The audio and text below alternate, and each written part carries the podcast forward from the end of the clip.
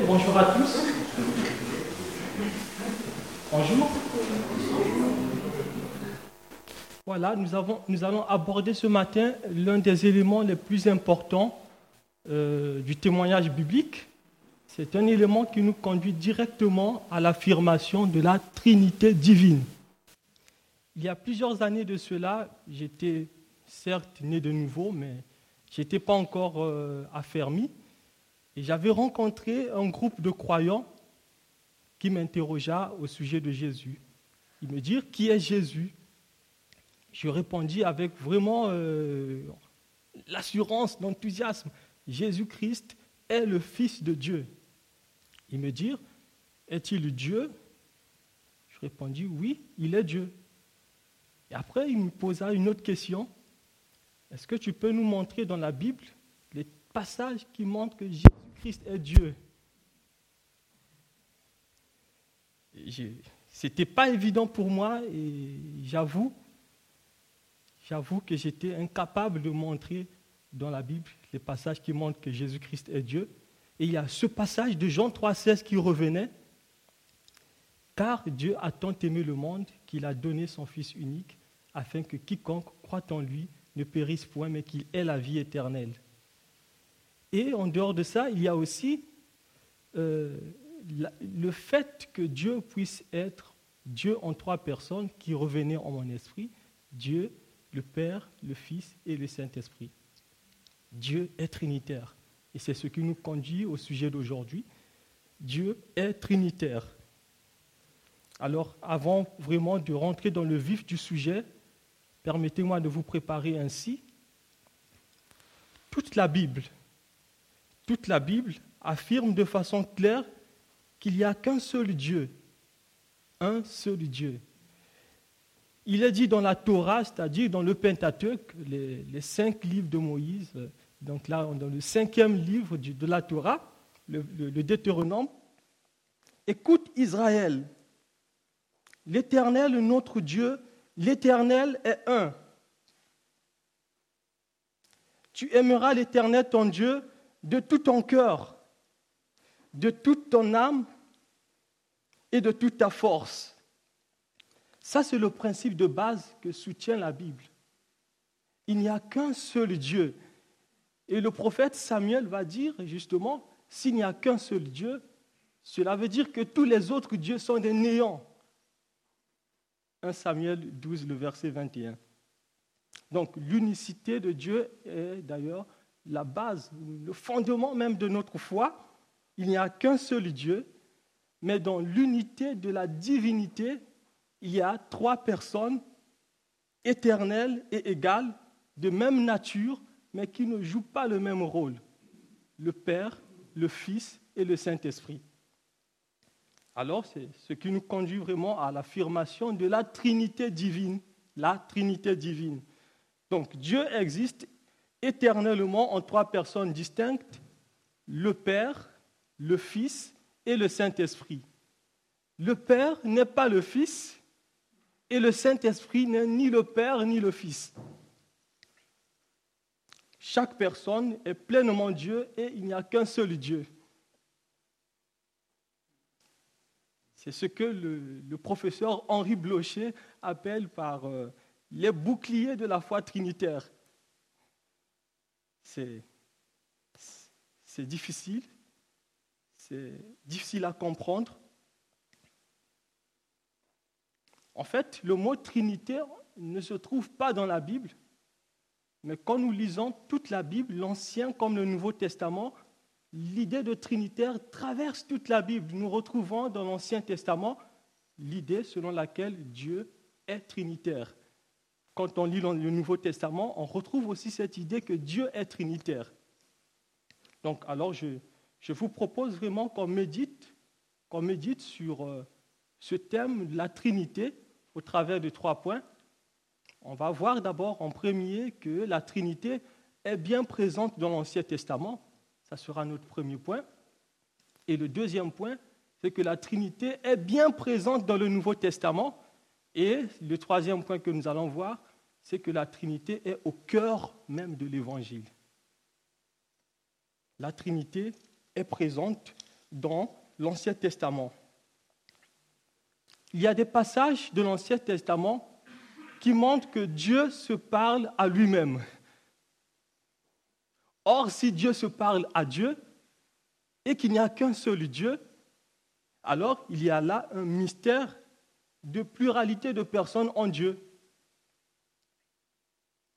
On va commencer déjà par le premier livre de la Bible, qui est le livre de la Genèse, le livre des commencements.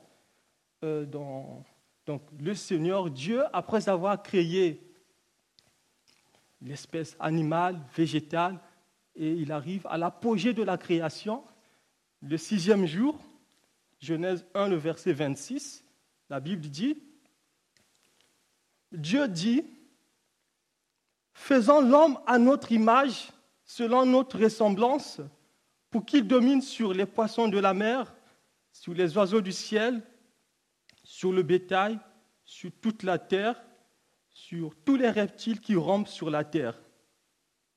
Donc, le verbe pluriel faisant et euh, le pronom pluriel notre indique bien entendu une pluralité, une pluralité de personnes en Dieu lui-même. Et justement, en, méditant ce passage, les pères de l'Église n'ont pas hésité d'affirmer clairement que ce passage atteste la Trinité de Dieu. Ils ont reconnu, les, pères de l'Église. Quand on continue, après que le péché eut entré dans le monde, dans le chapitre 11 de la Genèse, les hommes vont projeter de construire une ville dont la tour atteint le ciel. Et Dieu va dire dans Genèse, le chapitre 11, le verset 7, Allons, descendons, embrouillons leur langage, et qu'ils ne se comprennent plus les uns les autres. Allons. Dieu se parle à lui-même. Si vous vous souvenez de, du prophète Ésaïe, lorsqu'il eut la vision, la vision justement de la gloire de Dieu, le Seigneur assis sur le trône élevé, et il reconnaît son impureté, il reconnaît qu'il est, euh, dit malheur à moi, je suis perdu. Et lorsque Dieu lui accorde la purification, la Bible dit dans Ésaïe le chapitre 6, le verset 8, c'est le, le prophète qui parle, j'entendis la voix du Seigneur disant, Qui enverrai-je Qui marchera pour nous? Ésaïe 6, 8. Donc là encore, on voit un pronom pluriel qui marchera pour nous, euh, qui, qui indique aussi qu'il y a vraiment cette pluralité de personnes, mais qu'il n'y a qu'un seul Dieu. Il y a d'autres passages qu'on retrouve toujours dans l'Ancien Testament où on fait une distinction entre le Père et le Fils. Euh, il y a comme le psaume 110, peut-être que vous avez déjà lu le psaume 110, euh, qui dit Oracle de l'Éternel à mon Seigneur Assieds-toi à ma droite jusqu'à ce que je fasse de tes ennemis ton marchepied. Assieds-toi à ma droite jusqu'à ce que je fasse de tes ennemis ton marchepied. S'asseoir à la droite de Dieu, c'est partager son règne en quelque sorte. Alors que Jésus, le, Seigneur, le, Christ, euh, il était justement reproché par les chefs religieux de, de prendre une gloire plus qu'humaine, lui, de se faire Dieu. C'est ce que les chefs religieux lui reprochaient. Et puis Jésus va poser aussi aux chefs religieux une question. Il va dire, que pensez-vous du Christ? De qui est-il fils? Ils vont répondre de David. Et Jésus va leur dire, Comment donc David, animé de l'Esprit, l'appelle-t-il Seigneur? Lorsqu'il dit, le Seigneur a dit à mon Seigneur, assieds-toi à ma droite jusqu'à ce que je fasse de tes ennemis ton marche-pied. Si donc David l'appelle Seigneur, comment est-il son fils? Et là-dessus, nul ne lui répondit. Aucun mot. Et depuis ce jour, personne n'osa plus lui poser de questions. Et là, le fils de David, si le Messie est tout simplement le fils de David, descendance de, de manière humaine, c'est anormal que David l'appelle son Seigneur. Et le Seigneur Jésus, qui est le Messie, il, va s'appuyer sur ce passage pour montrer que le Messie, il est plus que le fils de, David de, façon humaine, mais il est le fils de Dieu, le Messie. Et le prophète Ésaïe va justement aller encore plus loin aussi, toujours dans cette façon de montrer que la, divinité du Messie. Le prophète, euh, le euh, il va prophétiser que le Messie, qui est le serviteur de l'Éternel, euh, il va naître de façon miraculeuse, mais il sera de, de d'essence divine. Ésaïe, le chapitre 7, le verset 14, il est dit la parole prophétique. C'est pourquoi le Seigneur lui-même vous donnera un signe. Voici, la jeune fille est enceinte, elle enfantera un fils et lui donnera le nom d'Emmanuel. Emmanuel qui veut dire Dieu avec nous. Donc l'enfant qui sera né, le Messie, il sera appelé Dieu avec nous. Donc là, on, voit déjà que le, Messie, il est divin. Il est, divin. Et la prophétie va plus loin dans le chapitre 9, le verset 5, qui, euh, qui dit, Car un enfant nous est né, un fils nous est donné, et la souveraineté reposera sur son épaule. On l'appellera admirable, conseiller, Dieu puissant, Père éternel, Prince de la paix. Le Messie est Dieu puissant, le fils de David. Dieu est Dieu puissant aussi. Donc là, on voit, et il n'y a qu'un seul Dieu. Il n'y a qu'un seul Dieu. Donc on, retrouve encore ce schéma trinitaire que le Père est Dieu, le Fils est Dieu, et il n'y a qu'un seul Dieu. Le dernier passage que je vais citer de l'Ancien Testament, c'est, un passage qui montre trois personnes, le Père, le Fils et le Saint-Esprit. C'est le passage toujours du prophète Ésaïe, Ésaïe le chapitre 48, le verset 16, qui dit, Ésaïe 48, le verset 16, Approchez-vous de moi Écoutez, dès le commencement, c'est Ésaïe le chapitre 48, le verset 16. je, vais, je vais lire. Approchez-vous de moi, écoutez. Dès le commencement, je n'ai point parlé en cachette. Dès l'origine des choses, j'étais là. Et maintenant, le Seigneur m'a envoyé avec son esprit. Qui parle? C'est le Messie qui parle, qui est représenté comme le serviteur de l'Éternel que Ésaïe a décrit déjà dans, ce que nous venons de lire.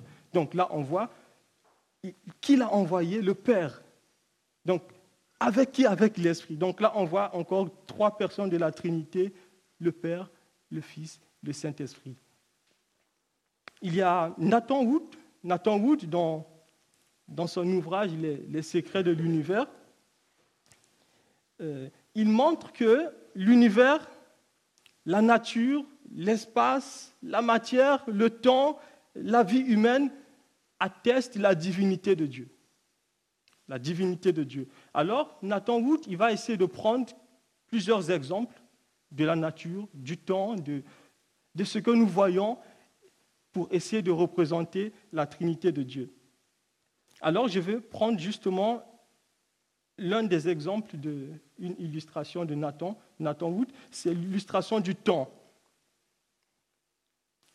Le temps comporte l'avenir, le présent et le passé. Et si on considère le temps dans la totalité, tout le temps aura été en quelque sorte passé, tout le temps aura été présent et tout le temps aura été à venir. Donc on ne peut pas en quelque sorte séparer le temps. Il y a, on peut faire une distinction entre le temps qui est passé, le temps présent et le temps à venir, mais il n'y a pas de, séparation. Il y a aussi un autre exemple qui est beaucoup utilisé par euh, Saint Augustin. C'est euh, Saint Augustin, il va découvrir dans, l'âme humaine, là, une illustration de la Trinité, Saint Augustin, il va dire, dans notre âme, il y a trois dimensions qui, ne peuvent être confondues. Il y a, euh, il y a la mémoire, l'intelligence et la volonté. Et la mémoire, c'est quoi? C'est, constitue le fond de l'esprit. Par la mémoire, l'âme se souvient justement qu'elle possède l'intelligence et la volonté. Donc il y a la mémoire et l'intelligence qui est notre être intérieur. Et la volonté, c'est ce qui met en mouvement justement l'âme. Donc pour Saint Augustin, il va essayer de prendre cet, exemple pour dire, bon, quand on regarde déjà notre âme, on voit qu'il y a mémoire, intelligence, volonté. C'est aussi une belle illustration de la Trinité. Et on ne peut pas les séparer en tant que tels. Ce sont des, vraiment, je, reconnais que les, deux exemples que je vous ai donnés ne peuvent vraiment représenter de façon exacte la Trinité de Dieu. Vous pouvez prendre d'autres exemples que peut-être que vous connaissez. La doctrine de la Trinité est un mystère avec vraiment beaucoup d'humilité que je reconnais cela. Nous ne pouvons pas comprendre pleinement Dieu parce que Dieu est incompréhensible. C'est lui qui se fait connaître à nous. Dieu est infini. Dieu, il est, il n'a pas de limite. Mais nous, nous sommes des êtres finis, nous sommes des êtres limités. Dieu demeure un mystère Dieu, sa grandeur est insondable, comme le dit le psaume 45, le verset 3. Mais si nous prenons cette fois-ci dans le Nouveau Testament, on voit que la Trinité est bien aussi présente dans le Nouveau Testament, le fait que Dieu, qui est un seul Dieu, mais qui est, qui existe en trois personnes, le Père, le Fils et le Saint-Esprit. Euh, souvenez-vous du baptême de Jésus. On prend l'exemple du baptême de Jésus. Dans le Jourdain, Jean 3, le verset 16 euh, à 17. Aussitôt que Jésus sortit de l'eau, les cieux s'ouvrirent et il vit l'Esprit de Dieu descendre comme une colonne et venir sur lui. Et qu'une voix fit entendre des cieux ces paroles. Celui-ci est mon fils bien-aimé, en qui j'ai mis toute mon affection. On voit déjà même dans le baptême de Jésus ce schéma trinitaire. Le Fils se fait baptiser, le Père fait entendre sa voix du ciel, celui-ci est mon Fils bien-aimé, et l'Esprit de Dieu, l'Esprit descend sous forme de colonne pour venir se reposer sur le Fils pour l'équiper dans le ministère.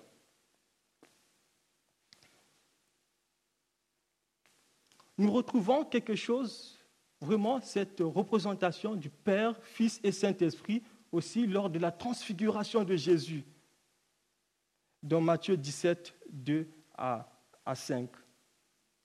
Alors que Jésus il était euh, sur la montagne haute avec trois de ses apôtres, Pierre, Jacques et Jean, la Bible dit dans Matthieu 17, 2 à 5, il fut transfiguré devant eux, son visage resplendit comme le soleil, et ses vêtements devinrent blancs comme la lumière. Moïse et Élie leur apparurent.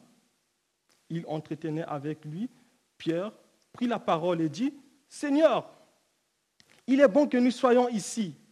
Si tu le veux, je dresserai trois tentes, une pour toi, une pour Moïse et une pour Élie.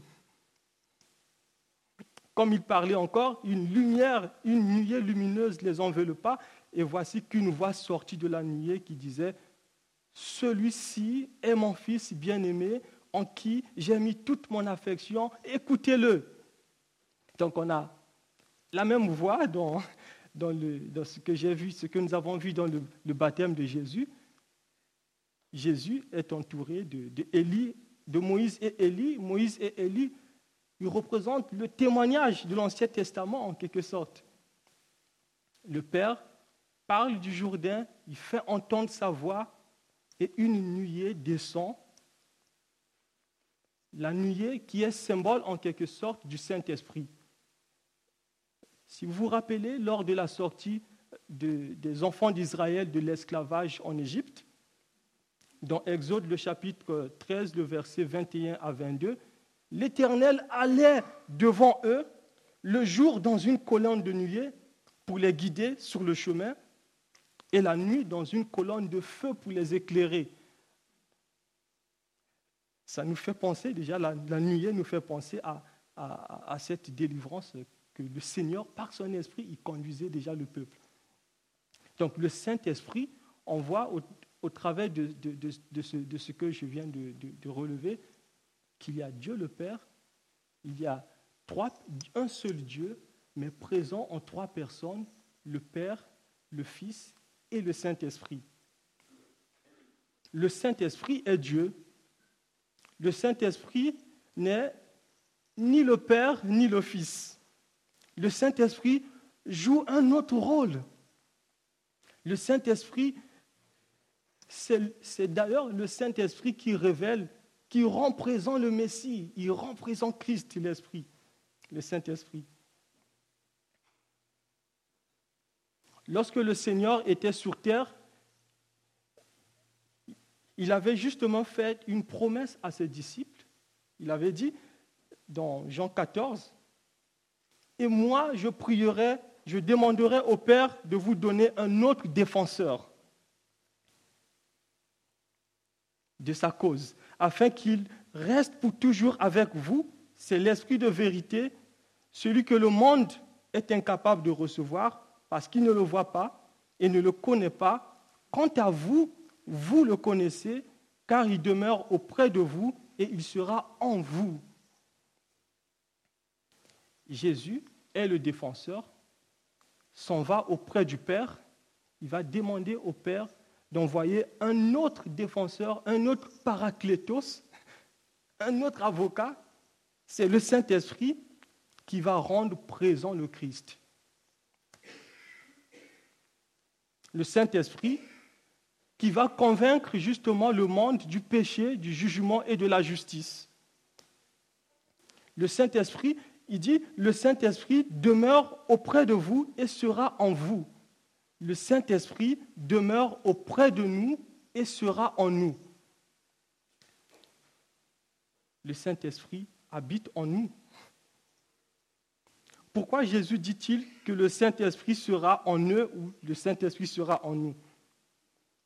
Parce que dans l'Ancien Testament, dans l'Ancienne Alliance, le Saint-Esprit venait sur certains croyants pour une mission spécifique. Là, on voit une différence. Mais depuis la Pentecôte, le Saint-Esprit habite sous les croyants. Oui. Nous tous qui avons placé notre confiance en Jésus, le Saint-Esprit habite en nous. C'est ce que la Bible dit. Nous avons été baptisés par, baptisés dans un seul esprit pour former un seul corps, soit juif, soit grec, soit esclave, soit libre. Et nous avons euh, tous été abreuvés d'un seul esprit. Nous qui avons placé notre confiance en Jésus de la nouvelle alliance, le Saint-Esprit habite en nous. Donc il était temporaire dans l'Ancien Testament, il, a, il, il est il, intervenait, chez certains croyants pour une mission, mais dans le Nouveau Testament, le Saint-Esprit habite en nous. Et c'est le même esprit qui a ressuscité Jésus-Christ d'entre les morts qui habite en nous. Oui. Et c'est pour cela que l'apôtre Paul va justement dire que votre corps est le temple du Saint-Esprit. Il va, il va le dire dans 1 Corinthiens 6, et que nous ne nous appartenons plus nous-mêmes, nous appartenons à Dieu. 1 Corinthiens chapitre 6, le verset 19 à 20. Alors, donc là, on voit déjà que il y a, c'est un élément de notre confession de foi, c'est un élément du, du, témoignage biblique. je crois en Dieu, on le dit, on le confesse, Père, Fils et Saint-Esprit, on le chante aussi, Et on retrouve vraiment ces vérités dans l'Ancien Testament comme dans le Nouveau Testament. Et cette doctrine même de la Trinité est au cœur de l'Évangile, la bonne nouvelle du salut. Par cette doctrine, nous confessons que Dieu existe éternellement en trois personnes. Donc, cette doctrine de la Trinité constitue même l'originalité absolue de la foi chrétienne. Si vous regardez dans d'autres religions, euh, il n'y a que le christianisme biblique qui préserve cette saine doctrine Dieu, un seul Dieu, mais qui est présent en trois personnes, Père, Fils, Saint-Esprit, comme on le, chante souvent, comme on va encore le chanter. Et la plupart des, la plupart des gens que j'ai eu à, j'ai, eu des débats que j'ai eus, euh, la plupart des discussions, des confrontations que j'ai eues avec des gens que de, de même confession de foi ou de confession de foi différentes, la seule chose qui rejette dans la doctrine de la Trinité, c'est la divinité de Christ. La plupart des, mouvements refusent justement de reconnaître la, la, divinité de Christ quand on parle de la Trinité. C'est ce qui leur fait. C'est ça la barrière. Chez les musulmans, dès qu'on commence à parler de Jésus-Christ et Dieu, barrière. Mais ils sont prêts à entendre le Père, l'Esprit. Mais dès qu'on parle de Jésus-Christ et Dieu, barrière. Mais pourtant, la Bible affirme de façon claire que Jésus-Christ est Dieu. La Bible le dit. Tite 1.3 précise que Jésus-Christ est notre grand Dieu. Il est dit que nous attendons la bienheureuse espérance et la manifestation de la gloire de notre grand Dieu et Sauveur Jésus-Christ. 1 Jean 5, 20, il est dit dans 1 Jean 5, 20, le Fils de Dieu est venu et il nous a donné l'intelligence pour connaître le véritable. Et nous sommes dans le véritable en son Fils Jésus-Christ. C'est lui le Dieu véritable et la vie éternelle. Jésus-Christ, il est Dieu, il est le Dieu véritable et la vie éternelle. Le Père est le Dieu véritable, le Fils nous le fait connaître, et en même temps le Fils est le Dieu véritable. Il n'y a qu'un seul Dieu, et là, ça revient au principe que j'ai évoqué au début, l'unicité de Dieu. Il n'y a qu'un seul Dieu qui est présent en trois personnes, Père, Fils et Saint-Esprit. Donc les trois personnes de la Trinité font un Dieu et sont toutes impliquées même dans la création de l'univers. C'est un Dieu trinitaire qui nous a créés, Dieu trinitaire Père, Fils et Saint-Esprit. L'apôtre Jean dit dans son prologue, Jean 1, le verset 1 à 4, Au commencement était la parole, c'est-à-dire le logos, le verbe. Et la parole était avec Dieu, et la parole était Dieu. Elle était au commencement avec Dieu. Tout a été fait, tout a été fait par elle, et rien de ce qui n'a été fait n'a été fait sans elle. En elle était la vie et la vie était la lumière des hommes. Dans ce passage, nous voyons que la parole était avec Dieu dans le cadre d'une relation, d'une communion éternelle au sein même de la Trinité. Et ce passage, les témoins de Jéhovah la traduisent, la parole était un Dieu avec un tout petit dé en minuscule. Et ce c'est ce qui n'est pas correct quand on regarde la version originale du, du texte. Il est bien dit que la parole était Dieu avec un D majuscule. Donc la parole est éternelle, la parole a une relation avec Dieu et la parole est Dieu. La parole dont il est question dans ce passage, c'est Jésus-Christ en quelque sorte. Quand on regarde le verset 14, Christ est éternel, il n'est pas une créature de Dieu. Christ existe avant toute chose et toutes choses ont été créées par lui et pour lui. La Bible dit dans Colossiens, le chapitre 1, le verset 15 à 20, que Jésus-Christ est l'image du Dieu invisible, le premier-né de toute la création. Car en lui tout a été créé, dans les cieux, sur la terre, ce qui est visible, ce qui est invisible, trône, souveraineté, principauté, pouvoir. Tout a été créé par lui et pour lui. Il est avant toute chose et tout subsiste en lui.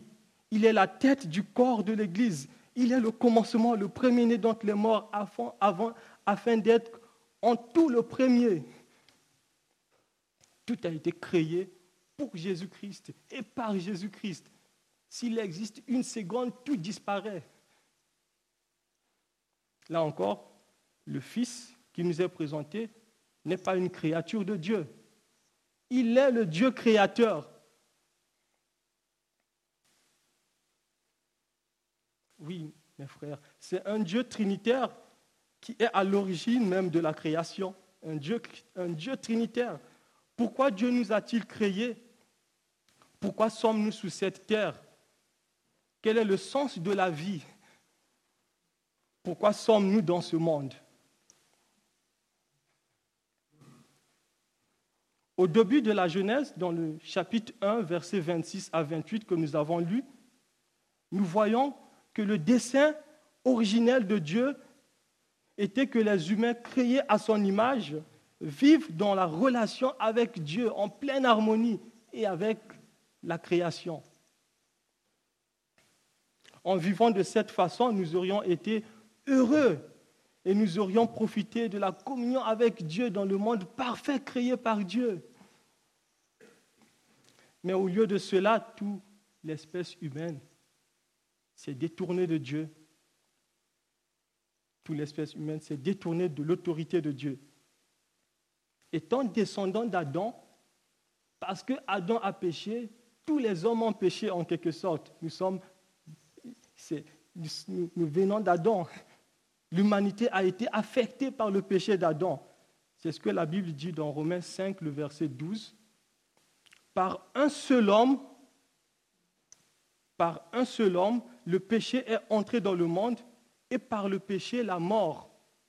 Et ainsi, la mort a passé sur tous les hommes parce que tous ont péché.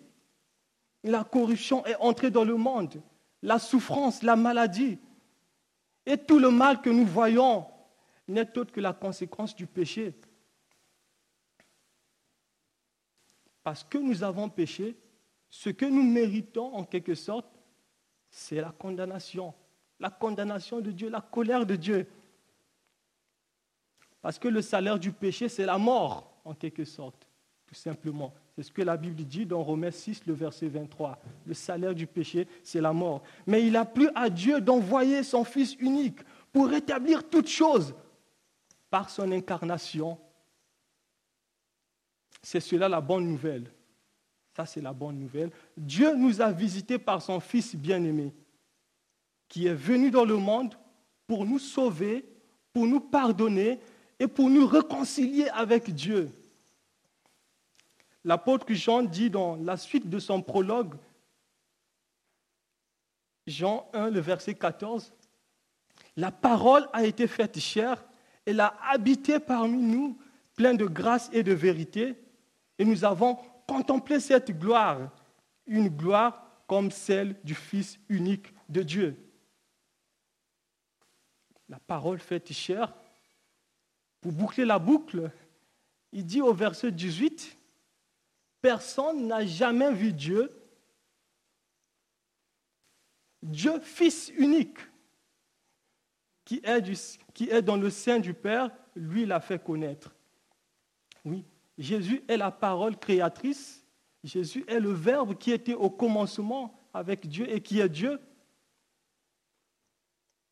C'est lui qui nous fait connaître le Père. Ce n'est pas en en tant qu'homme que Jésus est le second de la Trinité. Jésus est d'essence divine. C'est ce que Philippiens dit, Philippiens 2, le verset 7 à 11. Christ est devenu homme pour notre salut. Avec les deux natures sont distinctes, pleinement homme et pleinement Dieu, bien entendu. Le premier Adam a échoué premier Adam a échoué, et Jésus, le second Adam. Jésus est venu, Jésus a vécu une vie parfaite. Il était le seul humain à l'avoir jamais vécu. Une vie parfaite. La Bible dit dans Hébreu 4, le verset 15, Christ a été tenté en tout, en toutes choses comme nous, sans péché. Christ s'est substitué à nous pour rétablir notre relation avec Dieu. Quand les temps ont été accomplis, Jésus a pris ma place, il a pris ta place à la croix. Il a connu le rejet, la condamnation, la condamnation que nous méritions en quelque sorte. La Bible dit dans 1 Corinthiens, le chapitre 2, le verset 21, Celui qui n'a pas connu de péché, il a fait devenir péché pour nous afin que nous devenions en lui justice de Dieu. Le Christ est mort une fois pour les péchés, lui le juste pour les injustes, afin de nous emmener à Dieu. Mis à mort selon la chair, il est revenu, il, il a été rendu vivant selon l'Esprit. 1 Pierre 3, 18. Sa résurrection dont les morts montre justement qu'il avait dit vrai. Parce que Jésus a été justement condamné pour cette dit Dieu. Il est ressuscité des morts. Cela montre qu'il avait dit vrai, qu'il avait dit la vérité. Et par sa résurrection, Jésus-Christ a été déclaré fils de Dieu avec puissance, selon Romains le chapitre 1, le verset 4. Dans l'épître aux Hébreux, Jésus-Christ est présenté comme prophète, comme souverain sacrificateur, prêtre, grand prêtre, comme roi. Jésus-Christ est celui qui est venu inaugurer la nouvelle alliance. La Bible dit que pour, pour ce qui concerne, la Bible dit dans 2 Corinthiens 1.20, pour ce qui concerne toutes les promesses de Dieu, c'est en lui qu'est le oui. C'est donc aussi par lui que nous disons à Dieu l'Amen pour sa gloire. C'est en Jésus qu'est le oui sur tout ce qui concerne les promesses de l'ancienne alliance. C'est en Jésus qu'est le oui. La Bible dit dans Hébreu, le chapitre 1, le verset, à partir du verset, euh, du verset 3, après avoir autrefois à plusieurs reprises et de plusieurs manières parlé à nos pères par les prophètes. Dieu nous a parlé par le Fils en ces jours qui sont les derniers. Il a établi héritier de toutes choses et c'est par lui qu'il a, fondé le monde. Hébreu 1, le verset, euh, le verset 3 nous dit, Ce Fils est le rayonnement de sa gloire et l'expression de son, être, soutient toutes choses par sa parole puissante. Après avoir accompli la purification des péchés, il s'est assis à la droite de la majesté divine dans les lieux très hauts, devenu d'autant supérieur aux anges qu'il a hérité d'un nom bien différent du leur. Il est dit dans, dans Philippiens 2 qu'il a hérité le nom qui est au-dessus de tout nom afin qu'au nom de Jésus, tous genou fléchissent dans les cieux, sur la terre et sous la terre, et que toute langue confesse que Jésus est Seigneur. Jésus est le prophète au travers lequel Dieu a déclaré sa parole finale. Il assure une parfaite médiation parce qu'il est sans péché. Comme le dit la Bible dans 1 Timothée 2,5, car il y, a, il y a un seul Dieu et aussi un seul médiateur entre Dieu et les hommes, Christ Jésus, Jésus-Christ homme, qui s'est donné lui-même en rançon pour nous. Il est le seul médiateur. C'est pour cela que nous disons à Dieu l'Amen pour sa gloire, parce qu'il est le seul médiateur. Quand nous prions, on peut dire au nom de Jésus, Amen, parce qu'il est le seul médiateur entre Dieu et les hommes. Le seul. Par lui, notre prière est écoutée. Par lui, Dieu nous répond, Dieu nous exauce. Jésus-Christ est le souverain sacrificateur qui est entré une fois pour toutes dans le sanctuaire, dans le lieu très saint, non avec le sang des boucs et des veaux, mais avec son propre sang, et il nous a obtenu une rédemption éternelle. Par le sacrifice de Jésus à la croix, nous sommes pardonnés de nos péchés, lavés de nos souillures et réconciliés avec Dieu. Jésus-Christ est le roi des rois. C'est en Christ que se trouve l'accomplissement du psaume 110 que nous avons lu. Oracle de l'Éternel à mon Seigneur, assieds-toi à ma droite jusqu'à ce que je fasse de tes ennemis ton marchepied. Depuis l'ascension, Jésus-Christ est assis à la droite de Dieu. Il règne, c'est lui qui gouverne les nations dans le temps présent en tant qu'il est assis à la droite de Dieu. Il règne. L'Écriture dit, car il faut qu'il règne jusqu'à ce que j'aie mis tous ses ennemis sous ses pieds. 1 Corinthiens 15, 25 à 26. Il faut que Jésus règne jusqu'à ce que, jusqu'à ce que tous ses ennemis soient sous ses pieds. Et le dernier ennemi qui sera vaincu, c'est quoi? C'est la mort. La mort sera vaincue, la mort sera anéantie. Il y a la résurrection qui arrive. C'est maintenant qu'il faut faire la paix avec Dieu, avant que ce soit trop tard. C'est maintenant que tu peux encore te tourner à Jésus si tu ne l'as pas encore fait. Jésus revient pour juger le monde. Et la Bible dit justement dans Jean 3, 36 que celui qui a le Fils a la vie. Et celui qui n'a pas le Fils ne verra pas la vie, mais la colère de Dieu demeure sur lui.